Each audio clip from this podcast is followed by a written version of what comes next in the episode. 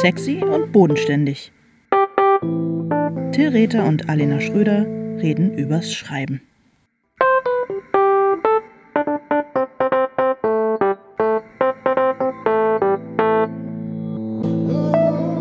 Hallo Alena. Hallo Till. Was geht? Ja, danke, dass du gefragt hast, was geht. oh Mann, ey, ich freue mich total aus Podcasten, aber ehrlich gesagt, ich habe mich hier ins Büro, ähm, ich habe gar kein, gar kein Verb dafür, ähm, wie ich hier hingekommen bin. Und das Problem ist so ein bisschen, ähm, ich habe in den letzten Wochen doch einiges an Büchern aussortiert, um sie bei Momox zu verkaufen. Mhm. Und das Büro ist komplett, ähm, also es sieht aus, als wäre hier eine Kinderbuchhandlung der 90er Jahre explodiert, weil alles, was sich nicht vermomoxen lässt, habe ich dann so achtlos beiseite gepfeffert. Außerdem habe ich nach irgendwelchen, ich hasse dieses schreckliche Wort, Unterlagen gesucht. Mhm. Und ich meine keine Inkontinenzunterlagen, sondern schreckliche Unterlagen. Und so sieht dieses Büro aus. Und da mittendrin habe ich mir so einen kleinen ähm, Eichhörnchenbau freigebissen, wo ich jetzt ähm, leider nicht in dein liebes Gesicht gucken kann, weil die Verbindung zu schlecht ist. Und so geht mir das. Ja, ja, ja, und ich kann jetzt äh, auch nicht in dein liebes Gesicht gucken und nicht sehen, wie es bei dir im Büro aussieht. Das ist tragisch, aber umso besser. So ist es umso manchmal. Besser. Umso besser, ja. Hast du so eine äh, Momox-Strategie, also sozusagen hast du so, ein, so, ein, so eine Schmerzgrenze? Also wenn da steht zwei Cent, verkaufst du es trotzdem für zwei Cent oder sagst du, nö, dann nicht? Dann stelle ich es lieber auf die Straße. Mm, also dadurch, dass einfach diese Pakete immer schwerer werden, ähm, mache ich es dann nämlich tatsächlich also unter 49 Cent oder so nicht, weil ich dann die Schlepperei doof finde und dann, ähm, also ich werde danach zum Beispiel jetzt, äh, wenn wir hier ähm, fertig sind in drei, vier Stunden, dann werde ich ähm, das alles wieder in eine Ikea-Tasche packen und werde die Treppe hochgehen zu den äh, sehr lieben Nachbarn hier im Haus und werde sie fragen, ob sie einen halben Zentner Bücher für sieben- bis elfjährige möchten. Und sonst verschenke ich dir niemand anders. Ähm, ja, du, ähm, das ist unser 70. Podcast heute. Oh, stimmt, ja. Krass. Herzlichen Glückwunsch. Ich, ich, finde das so lustig, weil ähm, 70 ähm, ist ja, ja, danke dir auch, ist ja genau die Zahl von Podcast-Folgen, die ähm, von äh, äh, fest und flauschig gelöscht wurden, weil Olli ähm, Schulz Witze über Vergewaltigung gemacht hat. Nee, ähm, von Joe Rogans Podcast auf äh, Spotify. Und ich finde das so irre, dass man von einem Podcast 70 Folgen löschen kann und trotzdem ist noch eine erkleckliche Anzahl von hunderten anderer Folgen, Folgen da. da. Wenn wir irgendwie gecancelt werden und man würde sagen, okay, okay, es ist nicht, ja, was soll's, aber lass uns 70 Folgen äh, löschen, ansonsten aber alles ähm, Asta dann wäre der Podcast einfach weg, sage ich dir. Also bitte pass auf. Ja, ich habe gestern einer äh, deutlich jüngeren Freundin erzählt, dass ich meine allererste ähm, so Teenie-Beziehung, ähm, dass die nicht über ICQ oder so stattgefunden hat wie bei ihr, sondern übers Fax. Und ähm, wir haben uns immer Fax hin und her geschrieben. das Fax war mein ICQ. Und ähm, genau, wir haben uns zwischendurch auch ab und zu mal gesehen und ein bisschen geknutscht, aber ansonsten hat diese ähm, junge Liebe wirklich hauptsächlich auf diesen Fax-Thermopapierrollen oh stattgefunden. Oh und äh, ich habe die natürlich alle aufbewahrt und äh, es gibt diesen Ordner auch noch, aber in diesem Ordner ist nur noch weißes Papier, weil dieses Thermopapier ja verblasst oh. mit der Zeit. Also man kann leider diese Liebesergüsse zweier verknallter 13-Jähriger, die sich drei Monate lang innig zugetan waren, nicht mehr lesen. Und so ähnlich ist es dann auch. Es ist irgendwie noch da. In den Herzen wird dieser Podcast äh, immer bleiben, aber er ist dann möglicherweise weg, wenn wir gecancelt werden. Ich finde das so, das finde ich total toll mit diesen. Es hat auch, irgendwie ist es doch, ich meine, warst du traurig, dass du das jetzt nicht mehr lesen kannst? Nicht so richtig. Nee, oh, oder? ich war heilfroh. Ich okay. oh, ich finde es auch ein bisschen schade, ehrlich gesagt. Ich finde es auf eine Art äh, natürlich auch sehr poetisch, dass das jetzt einfach nur noch weißes Papier ist. Und es ist viel poetischer als ähm, diese Liaison, wie ich sie jetzt mal nenne, überhaupt jemals war. Aber ähm, ja. Die hat ja auch. Aber ich bin so, froh, dass ich es nicht nochmal lesen muss. Ja, ja auch nicht so poetisch angefangen, wenn ähm, ihr beide äh, euren jeweiligen Vorzimmern immer die Liebesbriefe diktiert und dann äh, gerufen habt, äh, Fräulein, faxen Sie das bitte umgehend nach Wiesbaden. Also ähm, ja, die lag, es war aber toll, wenn ich nach Hause kam, dann lag halt, habe ich schon mal geguckt und, hab, und mein Herz hat einen kleinen Hüpfer gemacht, wenn die lange weiße Thermopapierschlange sich vom Schreibtisch meiner Mutter ich wollte äh, gerade über den schon über den äh, Arbeitszimmerteppich irgendwie gewälzt hat. Weil er ah, geschrieben hatte. Hat, ich wollte gerade fragen, ob du ein eigenes Faxgerät hattest. Und nee. ich bin ehrlich gesagt, diese Geschichte wird für mich immer bizarr, je länger die, äh, die läuft hier. Ähm, das heißt, deine Mutter hatte aber offen Zugriff auf ähm, die Liebesbriefe ähm, deines ähm, Geliebten. Äh, ja, da habe ich mir ehrlich gesagt nicht so viel Gedanken drüber gemacht. Viel schlimmer finde ich, dass ähm, seine Familie oder seine Eltern oder seine Mutter, sein Vater das ja auch hatten und sein älterer Bruder vor allem auch. Unangenehm. Oh. Und, äh, aber da haben wir uns damals haben wir irgendwie verdrängt. Also die, das, wir waren so fasziniert von dieser, von dieser technischen neuen Möglichkeit, die sich uns eröffnet hat, dass wir diese ähm, Datenschutz- und Intimsphäre-Bedenken irgendwie beiseite gewischt haben. Keine Ahnung. Ich meine auch nicht anders, als ich äh, jetzt Sexting über WhatsApp zu betreiben, wo wahrscheinlich auch der Geheimdienst mitliest oder was weiß ich. Weißt du? Sag mal, ähm, und war das damals normal, dass Haushalte Faxgeräte hatten?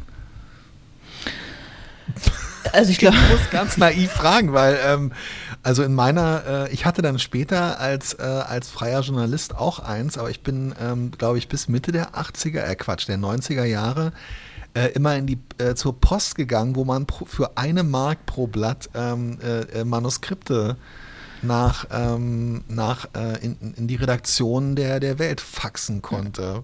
Ja, guck mal, Till, ich habe es jetzt lange nicht mehr angesprochen, aber wenn du mir diese Brücke baust, muss ich dich leider darüber in Kenntnis setzen, dass ich damals 13 Jahre alt war und das war Mitte der 90er Jahre.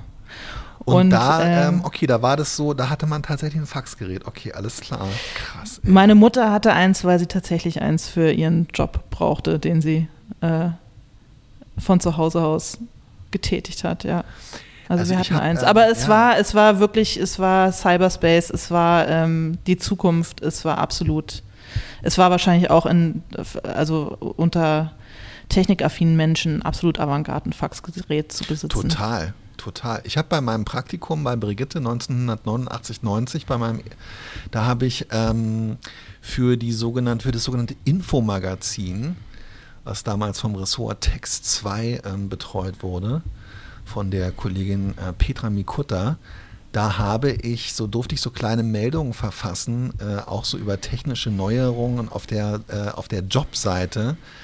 Ähm, habe ich einen kleinen Text äh, schreiben dürfen darüber, dass sich jetzt immer mehr ähm, Faxgeräte in den Büros verbreiten und was sich damit für, für Möglichkeiten eröffnen. Und ich bitte dich mal kurz zu überlegen, ähm, was da für ein ungefähr für einen für äh, für ein vier, fünf Worttitel über dieser kleinen zweispaltigen Meldung stand. Ich glaube, du kommst drauf, ey. Mit Fax es geht's fixer oder irgendwie, irgendwie sowas? Oder oh, wow. Keine oh, Faxen machen wow. oder irgendwie sowas? Ah, genau. Jetzt kommen wir jetzt auch schon ja. wieder. Ja, da stand tatsächlich drüber, ähm, mal richtig Faxen machen. Ich bin gespannt, sorry, das muss ich noch anfügen, ähm, äh, weil hier kein, kein schaler Gag liegen bleiben darf. Ich bin gespannt, ob das Faxgerät nochmal eine Renaissance bekommt, so retromäßig, so wie die Leute jetzt auch wieder Gameboy spielen und so, weißt du? Ja, ob und, nicht und diese Kommunikations... Ja, ob diese ja, Kommunikationsfahren nicht, nicht doch am Ende nochmal ein großes Come Comeback feiert. Ja, eine Refaxance. Du hast mich neulich darauf hingewiesen, äh, kurz nachdem Svenja Reiner uns äh, auf Twitter getaggt hat, beide, ja. ähm, dass es tatsächlich ein äh, sehr gutes Thema wäre, zurückgehend auf einen, also Svenja hat geantwortet auf einen Tweet von Sonja Lewandowski, die schrieb, sehe ich richtig, dass alle Frauen in der Gegenwartsliteratur in Anführungszeichen schlank sind. Aktuell in Blaue Frau auf Seite 30, da streicht sich die Hauptfigur über den flachen Bauch. Und darauf ähm, haben dann äh, ein paar Kolleginnen geantwortet, unter anderem Svenja Reiner, die schrieb, ich wollte ja immer mal Alina und Till fragen, ob sie über Schreiben und Körper reden können. Das wäre eine tolle Ausgangsfrage. Und wir waren beide total begeistert, weil wir das Thema Körper wirklich super finden.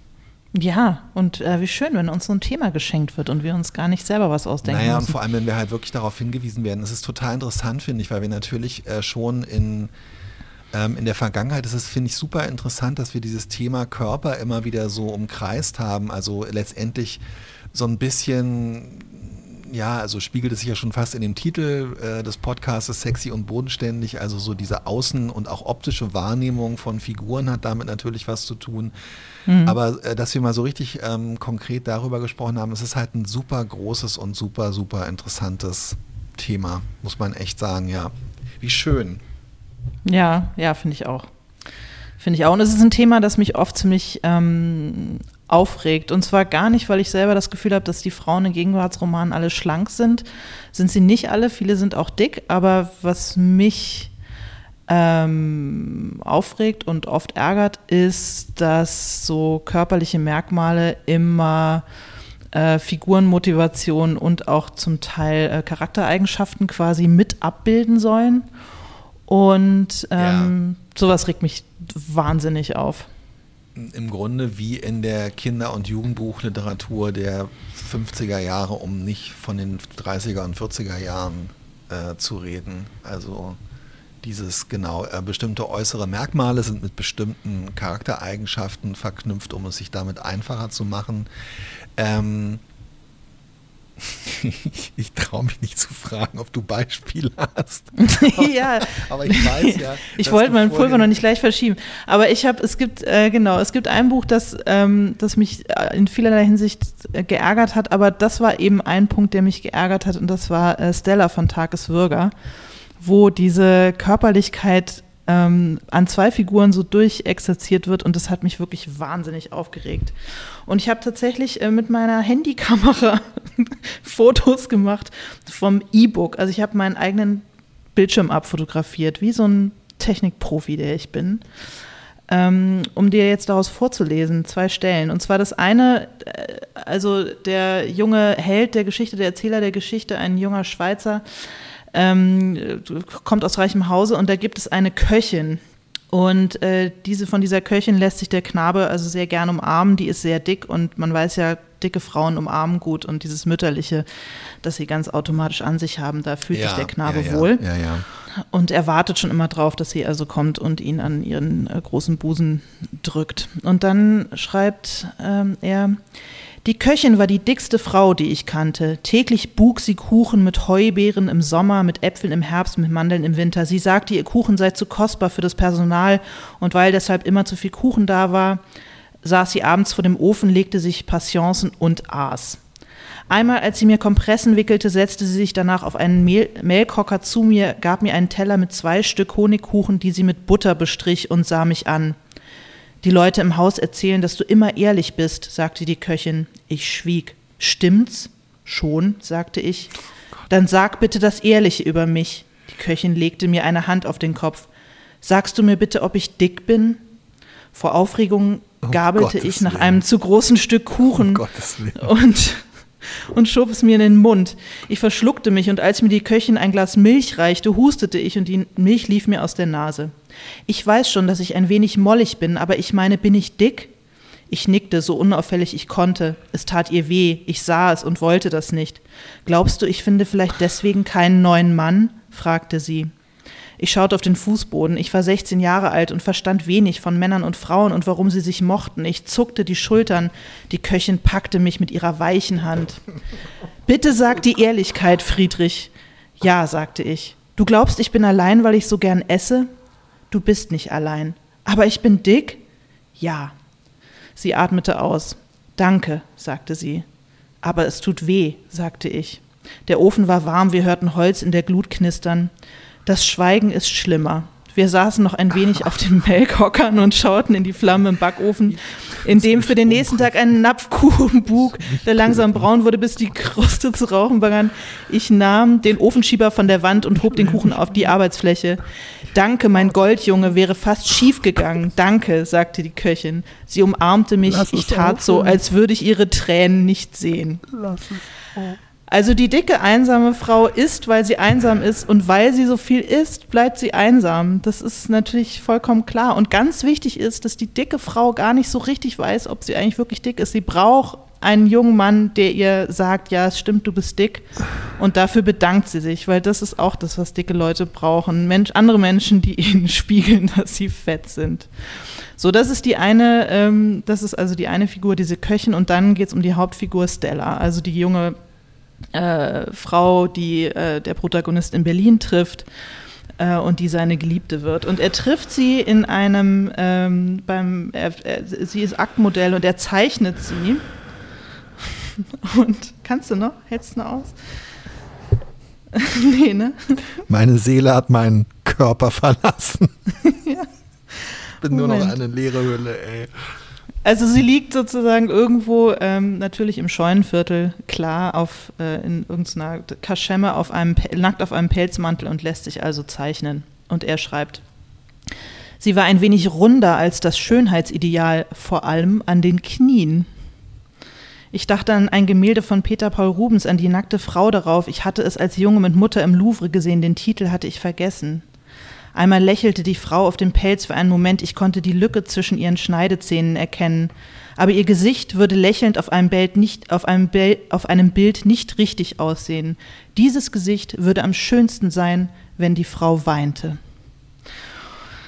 Und dann an anderer Stelle geht es darum, dass Stella die ganze Zeit isst. Niemand konnte so essen wie Stella, aber sie nahm davon nicht zu, weil wenn Stella isst, dann ist es quasi Ausdruck ihres unfassbaren Lebenshungers. Ja, also sie ja. muss eigentlich die ganze Zeit essen, aber es setzt ja, ja nicht an. Ja.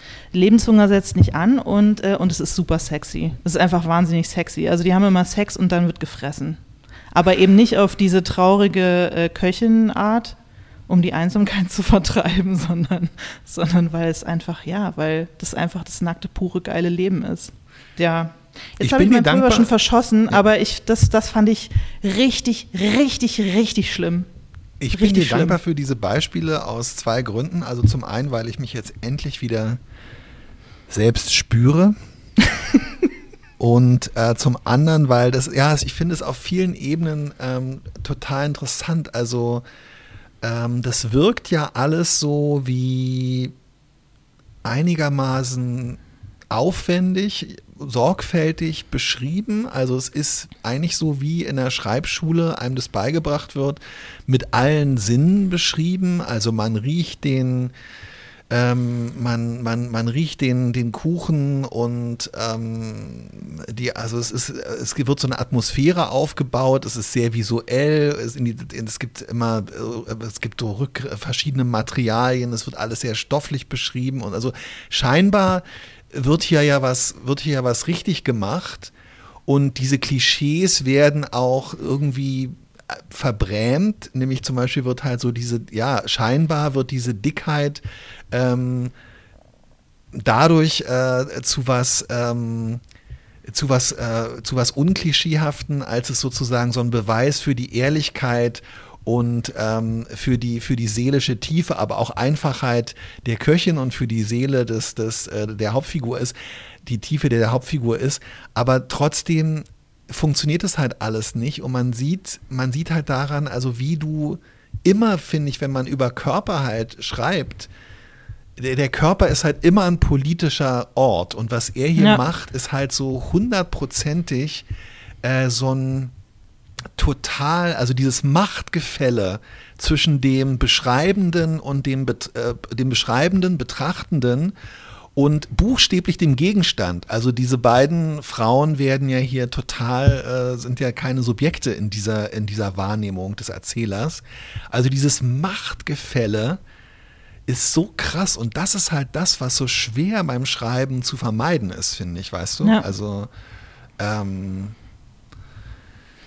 ja, ich glaube, man könnte schon, man, also man könnte schon damit anfangen, sich zu überlegen, wie oft man diese Zuschreibungen bei Frauen macht und wie oft man sie bei Männern macht. Also in welcher Art und Weise Männerkörper beschrieben werden. Das passiert sicherlich auch hier und da klischeehaft und vielleicht auch nicht immer fair und wahrscheinlich werden auch ja. männlichen Körpern bestimmte Eigenschaften sozusagen symbolisieren bestimmte Eigenschaften. Aber es kommt mir eben so vor, als wäre, als wäre der Blick auf den Männerkörper einfach viel weniger objektifizierend, auch in der Literatur, als auf den Frauenkörper. Vielleicht täusche ich mich auch, aber mir fallen nicht so viele Beispiele ein, wo ich dachte, boah, Alter, das ist echt ganz schön. Das ist irgendwie ganz schön daneben. Ja, und vor allem, wenn es halt so, ähm, also wenn es so der, der Erhöhung der Hauptfigur dient, weil letztendlich, also zum Beispiel ähm, in der Szene mit der Köchin ist es ja ganz klar so, dass der Erzähler, also einmal wird er halt in seiner Ehrlichkeit äh, so was ja ein wichtiger Charakterzug äh, in Anführungszeichen für den weiteren Verlauf des Buches äh, für ihn ist und auch, glaube ich, ein wichtiger Konfliktgeber sein soll. Ähm, und zum, also er wird so, er wird erhöht und gleichzeitig ja durch diese Ehrlichkeit und ähm, dann auch dadurch, dass das ja für ihn sozusagen, also er lässt sich nicht davon abschrecken, wie dick die Köchin ist. Er findet das sogar gut. Also, oh wow, es ist so richtig so, ähm, also so ganz bitter. Und beim zweiten ist es ja auch so ein bisschen so, also er, der, der Erzähler, durch seinen Blick ist sozusagen so dieser, der, der wahre, Kenner, Genießer, äh, Menschen, Frauenfreund, der sich halt auch nicht davon abschrecken lässt, dass sie halt entgegen der Zeitmode eher ähm, ein bisschen dicke Knie hat. Ähm. Ein bisschen. ähm, und ich glaube also. Das Knie, das Knie, das Problem zumindest, Zone Nummer eins die, der Frau in den 30er Jahren, ja. Ich habe, ähm, es hat natürlich in dem Fall, also es hat natürlich in dem Fall auch was. Äh, wir sind jetzt wieder an den anderen Problemen, ähm, die, die, die das Buch hat, einfach über die wir vor zwei, drei Jahren schon gesprochen haben, einfach die da, die der in der Perspektive begründet sind und in der Instrumentalisierung dieser authentischen Geschichte einer ähm, eines jüdischen ähm, Holocaust-Opfers.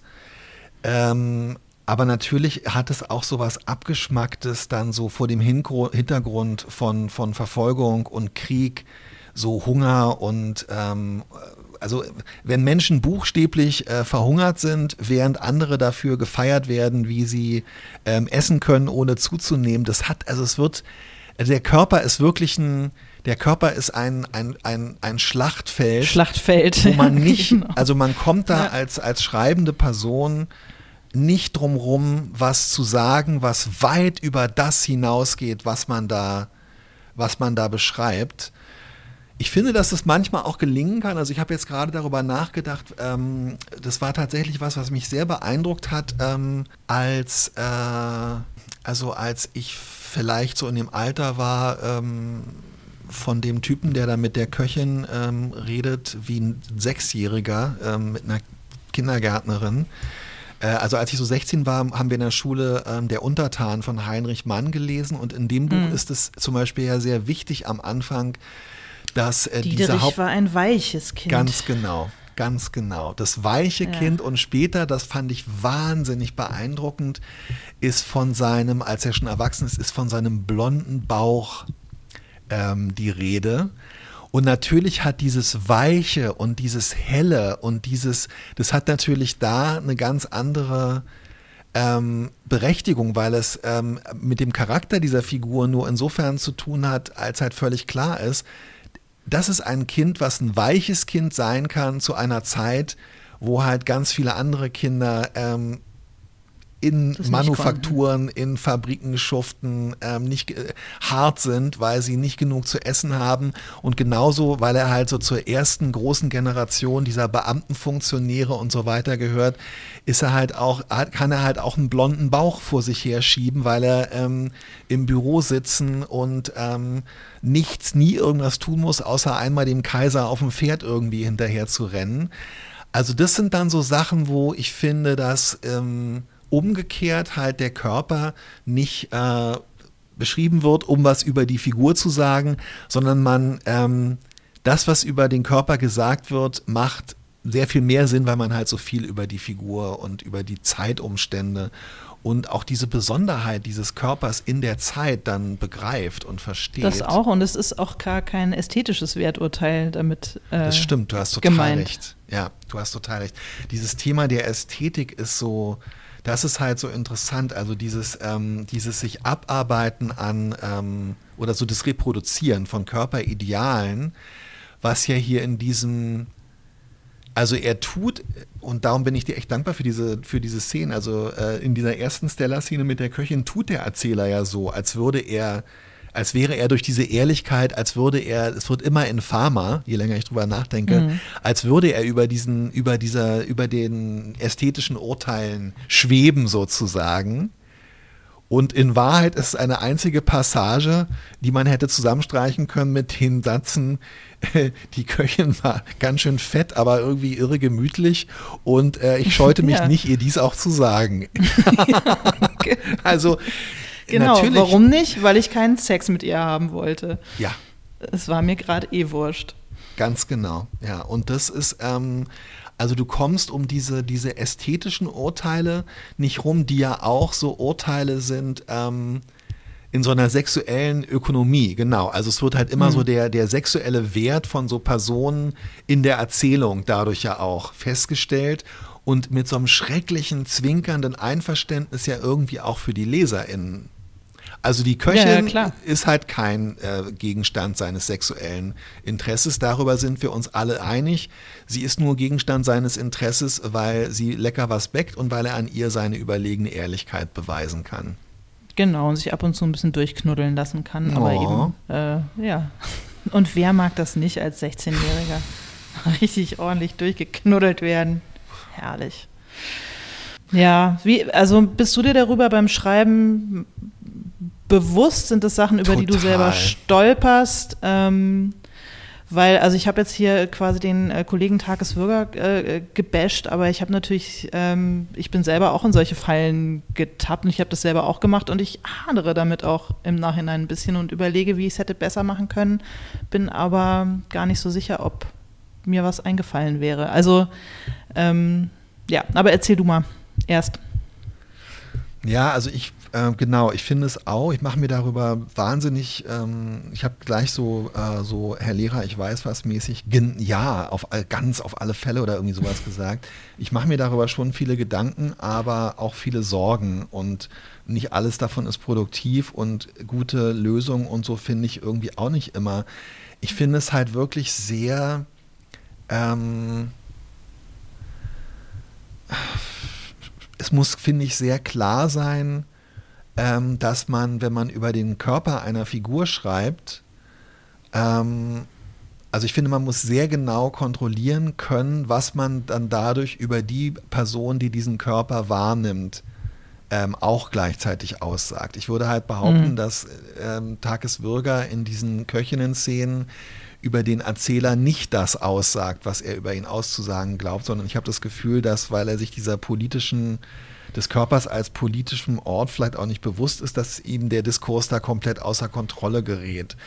Und ich habe schon zum Beispiel jetzt bei Treue Seelen ist es natürlich so, dass Marion den Körper von ähm, Achim wahrnimmt und Achim nimmt den Körper von Marion wahr, aber genau, also für mich ist eigentlich jedes jeweils wichtiger, was die Wahrnehmung über die wahrnehmende Person aussagt und gar mhm. nicht so sehr, dass man als Leser in den Szenen was über die andere Person erfahren soll. Darum habe ich aber auch wenig über die Form und Größe von Brüsten oder Penissen oder so geschrieben, sondern eher so versucht, äh, Körperwahrnehmung, die man halt auch hat.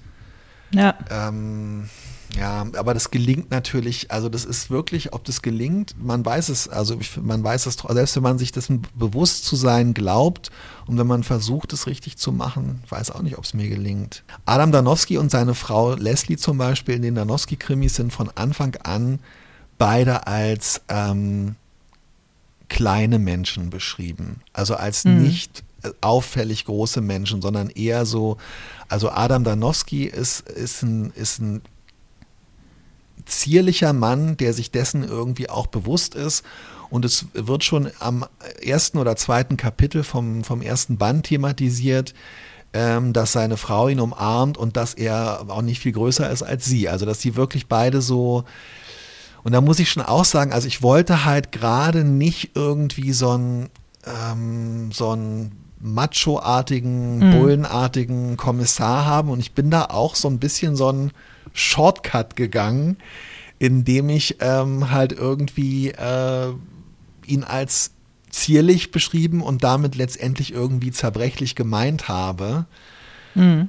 Ähm, total schwierig. Ja. Ja, ich habe ähm, ich habe bei junge Frau habe ich äh, mit zwei, also bei zwei Stellen bin ich mir nicht so sicher, ob ähm, ob mir das geglückt ist. Zum, also zum Beispiel die die Center beschreibe ich am Anfang als als ähm, sehr groß, so das lange Elend. Okay. Und eine, die sich halt immer versucht, eigentlich ein bisschen kleiner zu machen und die sich nicht gerade hält, weil sie, weil sie eigentlich größer immer, also das so aufwächst mit diesem Gefühl, eigentlich immer die, die Größte zu sein. Und das ist halt ein Gefühl, an das ich total gut anknüpfen konnte. Ah, Till. Entschuldige, ich habe Till mir, es, gießt sich es Tee geht um ein. Körper, es geht um Körper. Das hat sich wie Tee eingießen angehört, dann bin ich beruhigt. ja. Oder wer weiß. Ähm, genau, weil das ein Gefühl ist, an das ich total gut anknüpfen konnte, weil ich nämlich auch immer so mit die Größte war und auch immer, meine Mutter auch immer gesagt hat, jetzt halt okay. ich mal gerade, weil ich auch immer die Schultern eingezogen habe und mich eigentlich kleiner machen wollte, um nicht so aufzufallen. So. Und, die, und es gibt eine Figur in dem Buch, die ich als besonders klein beschreibe, weil ich ihr, weil ich die so ein bisschen quirky machen wollte und so ein bisschen speziell und besonders. Und im Nachhinein denke ich, ob nun ausgerechnet ihre Körpergröße der richtige Weg war, das zu erreichen, war vielleicht auch ein kleines bisschen billig. Also wäre diese Figur nicht genauso äh, ungewöhnlich ähm, gewesen, wenn die, wenn ich überhaupt nicht einen Satz darauf verwendet hätte, zu sagen, dass die besonders klein ist. Und dass die, wenn die sich auf ihren Sessel setzt, mit ihren Füßen nicht am Boden ankommt. Ja. Also möglicherweise hätte ich mir das äh, klemmen können. Ich habe da sozusagen was verstärkt, ähm, was vielleicht sich sowieso eingestellt hätte als Vorstellung von dieser Figur. Aber vielleicht hätte es gar nicht gebraucht, vielleicht hätte ich mir das genauso gut sparen können. Und ansonsten habe ich mich eigentlich bemüht, die Körper der Figuren überhaupt nicht zu beschreiben oder zu definieren, ob die jetzt schlank sind oder nicht. Also ich glaube auch tatsächlich, dass es am, ich kann mich, es ist interessant, dass du das mit der Senta gesagt hast, weil ich kann mich daran gar nicht erinnern und ich habe, finde ich, eine gute Erinnerung an diese Figur.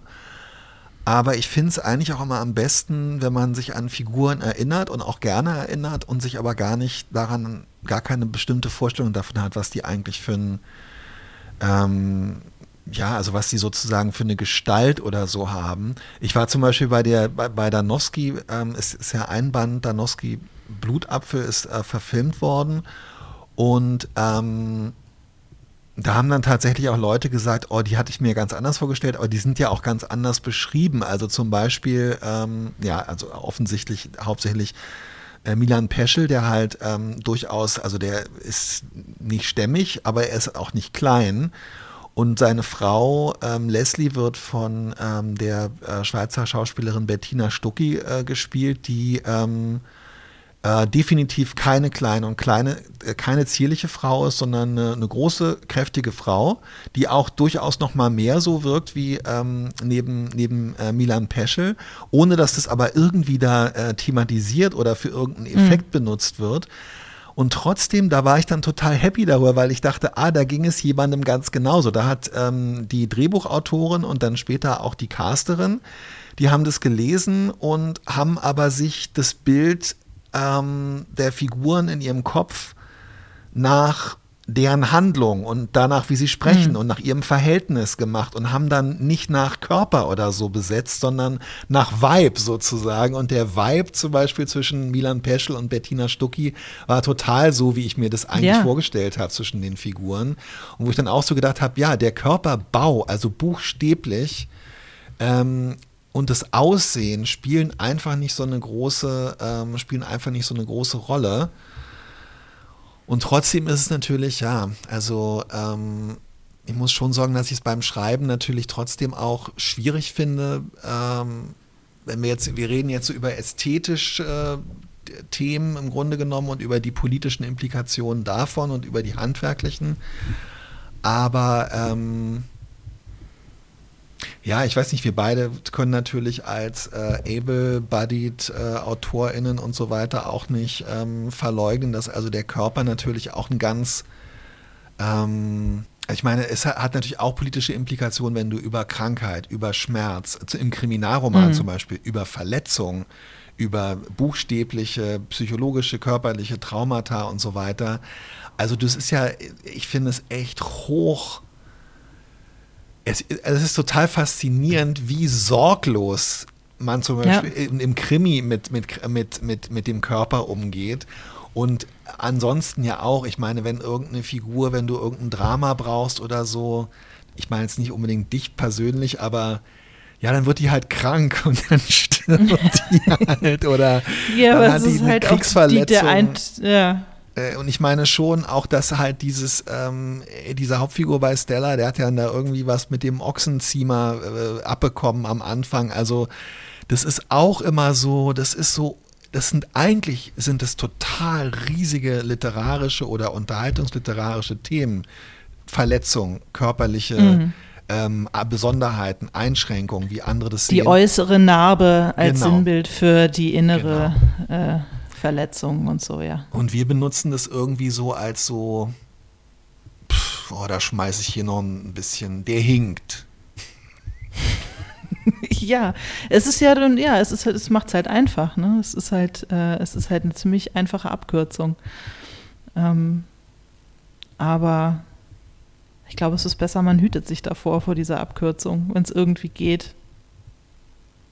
Aber es gibt ja, mir fallen jetzt zum Beispiel auch keine Beispiele ein, wo zum Beispiel ein Protagonist eine körperliche Behinderung hat, ohne dass das in irgendeiner Form mit der, Gesch also, und die einfach da ist, ohne dass es in irgendeiner Form mit der Geschichte zu tun hat, mit dem Plot oder mit seinem Charakter oder wie auch immer. Mhm. Oder fällt dir was ein? Also, ähm, dass die, ähm, ja, also ein, nee, nee, tatsächlich nicht. Also, und ich muss auch sagen, ich habe mich da selber auch, äh, das habe ich viele Sachen gemacht oder einige Sachen gemacht, die ich ähm, inzwischen, äh, die ich inzwischen nicht mehr machen würde. Und ähm, ich erinnere mich, also ich war in den, ähm, in den Anfang der 80er Jahre, kurz vor der Erfindung des Faxgerätes, ähm, war ich ein großer äh, Fan. Das lief nämlich dann ab und zu im ZDF. Heute finde ich das echt, ich verstehe es nicht mehr so ganz, was ich daran so toll fand. Es war diese österreichische Fernsehserie Kottan ermittelt. Mhm. Ich weiß nicht, ob du die. Ähm, nee, kenne ich gar nicht. Ja, okay, das war irgendwie wirklich, die gab es wirklich seit Mitte, Ende der 70er Jahre. Und ähm, äh, Kottan wurde, ja, ist auf scheißegal, von dem der gespielt wurde, aber es gab auf alle Fälle, ähm, gab es einen, ähm, einen wichtigen, eine wichtige Nebenfigur, einen Kollegen oder so von ihm, ich weiß jetzt leider gerade nicht, welcher Schauspieler das war, das würde ich dann nachreichen. Der hat, ähm, der Schauspieler hat nur ein Bein und nur ein Bein, ist einbeinig und die Figur dementsprechend offensichtlich auch und ähm, hat ein ähm, hoch, ähm, trägt keine Prothese, sondern ähm, hat äh, das Hosenbein ähm, hochgesteckt und bewegt sich auf Krücken durch dieses ähm, durch das Dezernat und gibt Anweisungen, führt Dialoge und ist eine positiv bis neutrale, alle Figuren sind irgendwie lustig. Aber das muss ich sagen, das hat mich, das ist mir nachhaltig in Erinnerung geblieben, dass gerade zu einer Zeit, ich mhm. glaube, das war auch wirklich tatsächlich mit Absicht, wo wirklich, also die, wo, wo die Hälfte der Comedy daraus bestand, dass irgendjemand eine lange Nase hatte oder ähm, gehumpelt hat oder Dieter Hallervorden. hat. Ja. Genau, geschielt hat. Äh, die, Helga Feddersen, die Arme hat geschielt und Dieter Hallervorden hat sich ähm, hat sich eine Brille mit Cola-Böden-Gläsern aufgesetzt und ähm, eine Perücke und das war dann Comedy.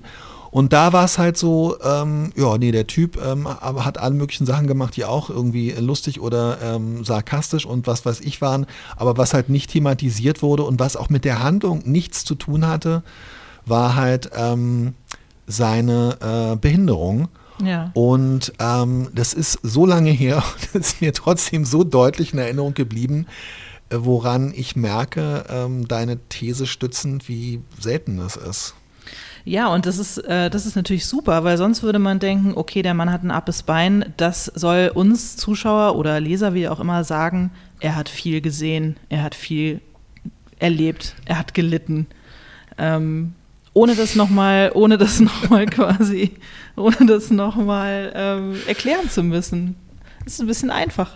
Und Sorry, ich muss, ich muss gerade lachen, weil, weil diese Serie war schon sehr, war schon wahnsinnig lustig. Es gibt nämlich, gab nämlich eine Figur, die wirklich viel gesehen und viel gelitten hat. Es gab in den 70er Jahren in der Fernseh- und auch in der Buchunterhaltung, auch in der Kinderbuchunterhaltung und auch in unserer so folkloristischen Wahrnehmung die Figur des so lustigen Penners, wie man es damals genannt ja. hat. Und man nannte ja, ja, das klar. also in Berlin zum Beispiel auch Stadtstreicher, weil man hatte halt so den Landstreicher und dann und es gab also so ein. Harry Rowold in der Lindenstraße quasi. Ganz genau. Vielen mhm. Dank. Und der Prototyp und eigentlich auch schon die Parodie dieses Klischees war also ein Unbehaupteter, ein Obdachloser, der zu Beginn jeder dieser Kottan-Folgen, die halt auch mal damit wie im Tatort dann damit anfing, dass halt eine Leiche auftauchte und jedes Mal hat halt dieser Obdachlose die Leiche gefunden und war immer schon so total so, oh nee, ey, er ist nicht schon wieder jetzt wirklich langsam und, und dann geht er halt irgendwo ganz woanders hin und ist, äh, kriegt irgendwie einen Urlaub bezahlt oder so und findet dann da die Leiche. Also, ähm, sorry, das hat jetzt wirklich mit gar nichts was zu tun, aber ich musste, weil du gerade darüber gesprochen hast, dass diese Figur, genau, nicht der mit dem, ähm, nicht der. Äh, mit dem äh, Appenbein hat viel gelitten, genau, aber der arme Obdachlose, genau, ja. ja. Ganz genau, ja. Es gibt tatsächlich von Elmore Leonard, ähm, der so hier ähm, zum Beispiel, ach, der hat irgendwie wahnsinnig viele Kriminalromane, die dann mit ähm, George Clooney und Jennifer Lopez verfilmt worden sind, äh, geschrieben, die alle so in, in Florida und in den Südstaaten spielen und der so verehrt ist wegen seiner tollen Schreibregeln, die aber wirklich zum Teil echt interessant sind. Und eine zum Beispiel ist, dass man einfach Figuren nicht beschreiben soll. Und dass es schon irgendwie, dass es eigentlich auch irgendwie unwichtig ist, wie die aussehen. Es sei denn, es hat halt wirklich irgendwelche es gibt einen politischen Kontext, zum Beispiel, dass jemand rassifiziert ist, keine Ahnung. Aber Klar. letztendlich, ob Leute, wie Leute ähm, aussehen, ähm, je weniger beschreiben, desto besser. Ich glaube auch, weil sich Leute sowieso von dem, wie die Figuren sind, was sie sagen, was sie erleben, formt sich sowieso ein eigenes Bild beim Leser, egal was man dann irgendwann mal hingeschrieben hat, ob der klein oder groß ist. Also zum ja. Beispiel, ich habe ich hab mir Adam Danowski immer komplett anders vorgestellt, als du ihn beschrieben hast. Total. Und das kannst ja. du halt leider gar nicht ändern. Absolut. Und man sollte darauf vielleicht keinen großen Wert legen. Ich glaube, dass aber gerade sowas wie, sie ist so klein und reicht mit den äh, Füßen gar nicht auf den Boden, das ist schon, äh, das sind so Shortcuts, die man dann wählt, aber ich glaube, es ist manchmal auch echt so ein bisschen so, ähm, so Wasser treten, dass man dann halt einfach mhm. irgendwie irgendwas hinschreibt. Und ich fand es total interessant, weil in diesem Twitter-Austausch vor einigen Wochen, jetzt zitiere ich aus dem Gedächtnis, ähm, Sonja Lewandowski hatte ja am Anfang diese Sache mit dem flachen Bauch zitiert und hat dann in einem mhm. späteren Tweet geschrieben, dem Sinn nach, dass es halt auch so un unpräzise ist, weil was ist ein flacher Bauch? Ein flacher Bauch ist wahrscheinlich unter Umständen ein sehr trainierter Bauch, also vielleicht ein sehr muskulöser Bauch, ein sehr harter mhm. Bauch, dann steht da eine Geschichte dahinter von, äh, ich extrapoliere jetzt und es geht weiter, von Training, von Leistungssport, keine Ahnung. Also das ist so, nicht nur sind es so, so, so Shortcuts zur, zur Charakterbildung äh, der Figuren und zum, ähm, zum Zeitvertreib, beim Schreiben, sondern es ist auch oft so, also wir sind dann oft auch schon ganz schön faul, weil so richtig, ähm, ja, so richtig guckt man dann, wenn wirklich ein Körper eine Besonderheit hat, dann müsste man halt auch genauer hingucken und sagen, warum ist es eigentlich so und was versteckt sich dahinter für eine Geschichte und das eben nicht mit Psychenpsychologie machen, sondern mit Überlegung und mhm. ähm, ja. Ich könnte mir auch gerade bei dieser äh, flachen Bauchbestelle ähm, auch vorstellen, dass es sozusagen ohne, ohne einen Hintergedanken einfach so hinter, hingeschrieben worden ist. Dass es eins der Adjektive ist, die man vielleicht hinterher einfach hätte rausstreichen können, weil kein Mensch sie braucht, aber dass die sich beim Schreiben so aufgedrängt hat, wie sich halt manchmal Adjektive so aufdrängen erstmal und dann schreibt man sie erstmal hin und dann streicht man sie besser hinterher wieder weg, aber manchmal bleiben halt welche stehen. Also ich weiß gar nicht sozusagen, wie bewusst es da gesetzt ist, aber ich habe auch das Buch nicht gelesen, deswegen weiß ich nicht, wie wichtig die Tatsache, dass er einen flachen Bauch hat, äh, für die Figur selber ist. Ja, also das, äh, da kann ich jetzt auch nur spekulieren. Ähm, ja, aber gerade so hm, fuhr sich durch das lange Haar, strich sich über den flachen Bauch. Ähm, mhm.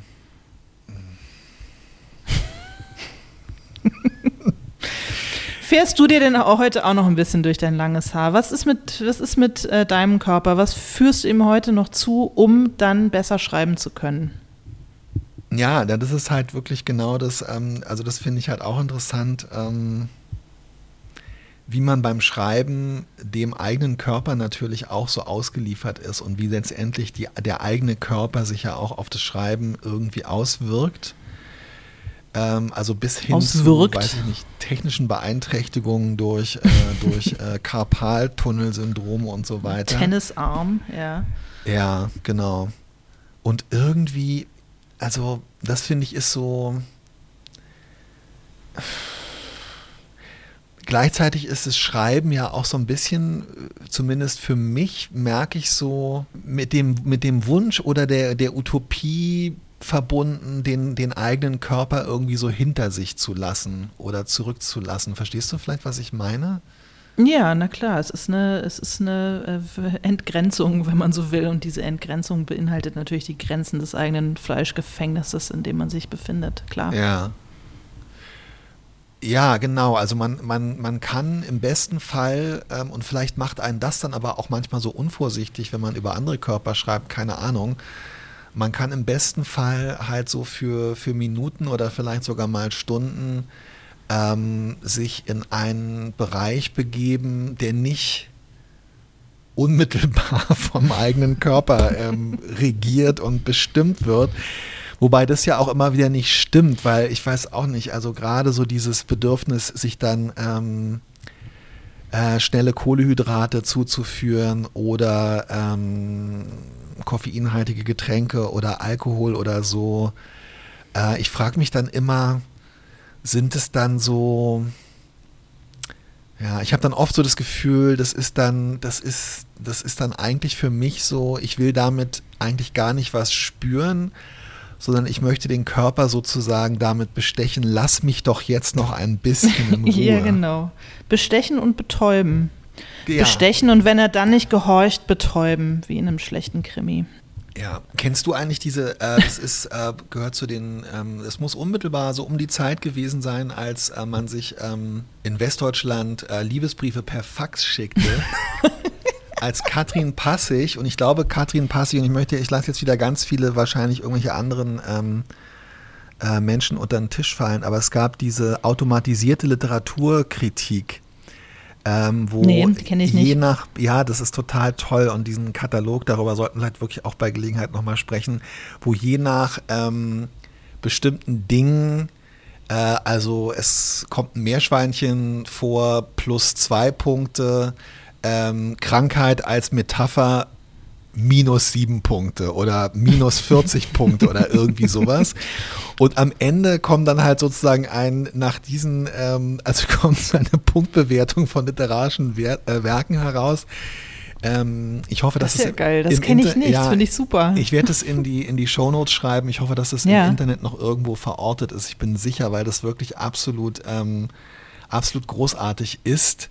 Und ich muss sagen, als ich mich damit beschäftigt habe, ähm, so in den frühen 2000er Jahren, als ich eigentlich gerade so am Anfang von Unterhaltungsliteraturbemühungen war und so, also dieses Krankheit als Metapher minus 4000 Punkte, das ist mir wirklich doch nochmal, ähm, das ist mir schon. Daran denkst du. Ja, Daran denke ich sehr ja. oft und habe dann daraufhin ja. äh, Treibland, meinen ersten Krimi geschrieben, wo äh, Krankheit, also das Buch äh, besteht aus nichts, wenn nicht aus Krankheit als Metapher. Wobei, weiß ich gar nicht mehr genau, stimmt eigentlich gar nicht, was erzähle ich für eine Scheiße wieder.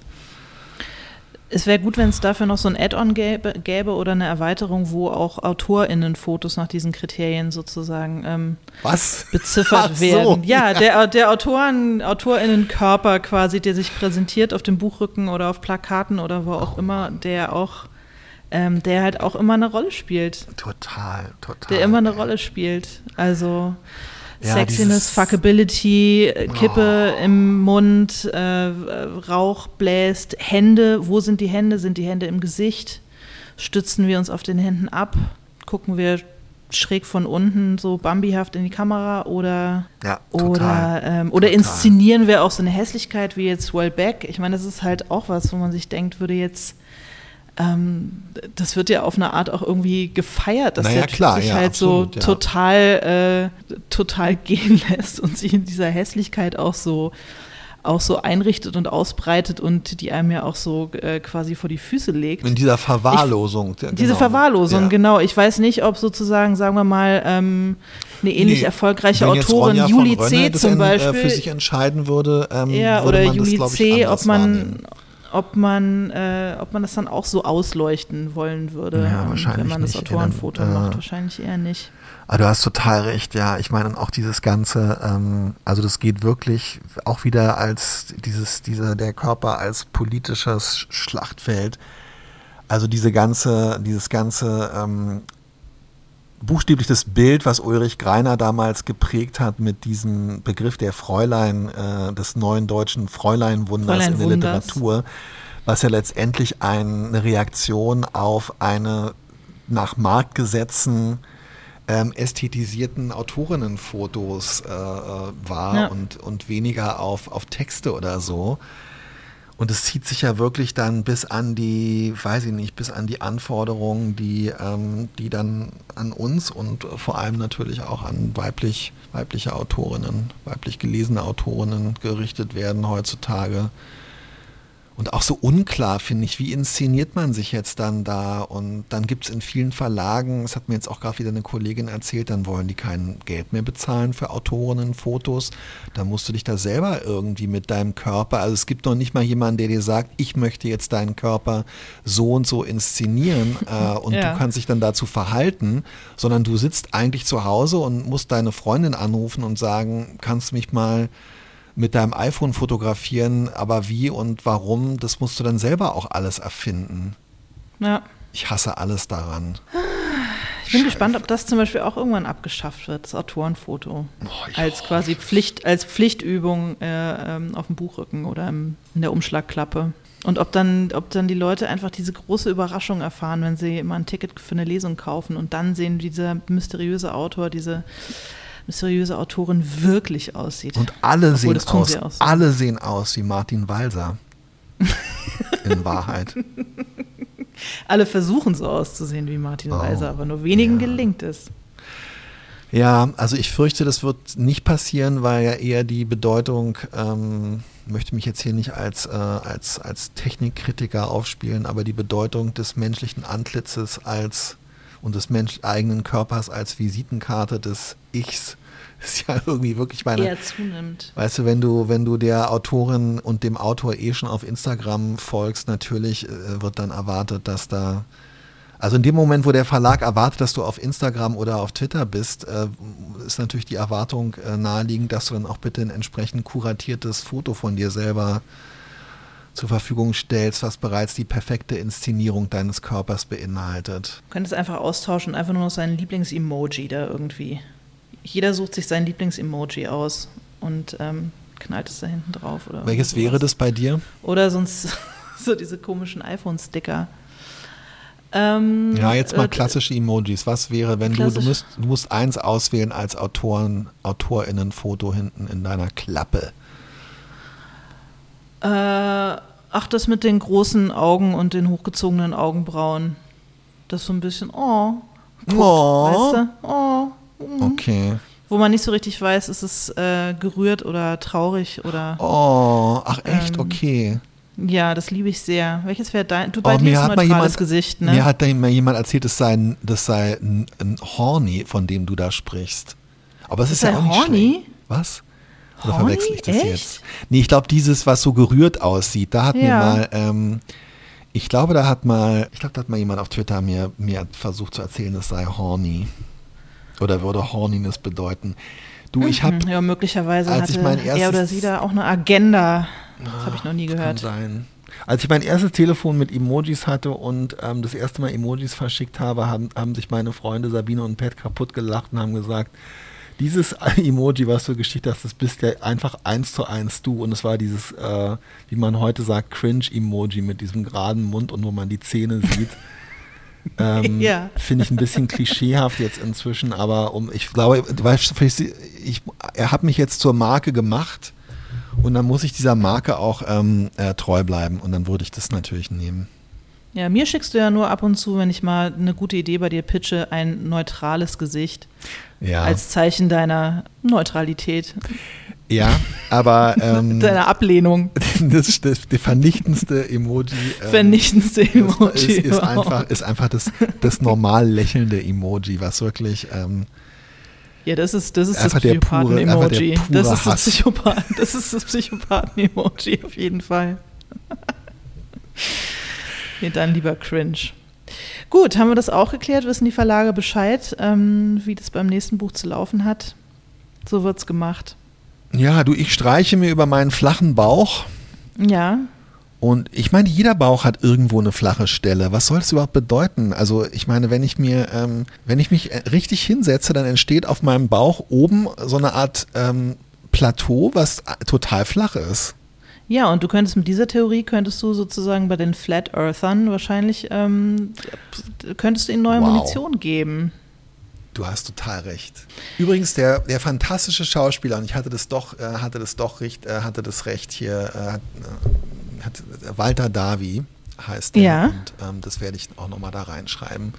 Und ich finde, also ich finde schon, dass man sich Wahrscheinlich ist das alles hochproblematisch und das ist jetzt wirklich der Grund, warum 70 von unseren Folgen gelöscht werden müssen, weil ich Kottern ermittelt erfunden habe, wo in Wahrheit die ganze Zeit Witze über Einbeinige gemacht werden und über Oh. Obdachlose und nur ich habe das damals alles nicht verstanden. Es ist ja schon ein bisschen länger her. Es war Aber zur der Zeit hat- des Faxgeräts. Schremser hieß die Figur und der hat so ein, auch der Schauspieler hat so ein wahnsinnig freundliches und ähm, ein tolles, äh, tolles Gesicht.